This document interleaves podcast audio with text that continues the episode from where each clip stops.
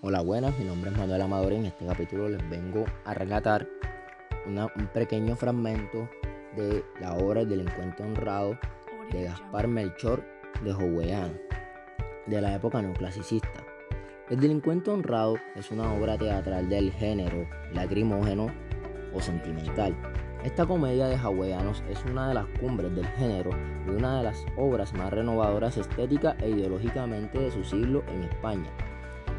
Esta obra con una opción que entre lágrimas lleva al borde de la muerte, se instituye al público sobre los beneficios sociales de las profesiones y el amor de la familia.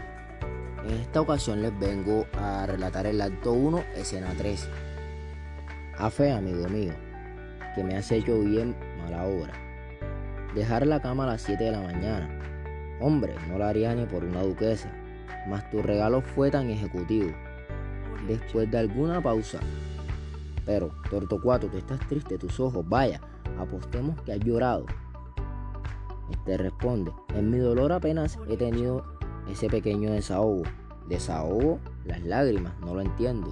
Pues que, un hombre como tú no se le correrían si las lágrimas son efecto de sensibilidad del corazón, desdichado aquel que no es capaz de derramarlas.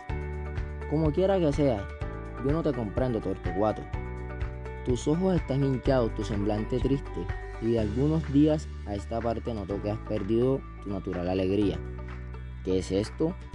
¿Cuánto debieras? Hombre, vamos, claro. ¿Qué quieres que diga lo que he pensado? Tú acabas de casarte con Laura y por más que la quieras, tener una mujer para toda la vida, sufrir a un suegro viejo e impertinente, Empezar a sentir falta de la dulce libertad y el peso de las obligaciones del matrimonio son sin duda para un joven graves motivos de tristeza. Y ve aquí a lo, a lo que atribuye a la tuya. Pero si esta es la causa, tú no tienes disculpa, amigo mío, porque te la has buscado por tu mano. Por otra parte, Laura es virtuosa, es linda, tiene un genio dócil y amable, te quiere mucho, y tú que has sido siempre derretido, creo que no le vas en saga. Viendo que no le respondía a su comentario, le, dijo, sobre todo, Tortocuato, tú no debes afligirte por friorelas, goza con sosiegos de las dulzuras del matrimonio, que ya llegará el día en que cada cual tome su partido. Ay, Anselmo, esas dulzuras que pudieran hacerme tan dichoso, se van a cambiar en pena y desconsuelo. Yo las voy a perder para siempre.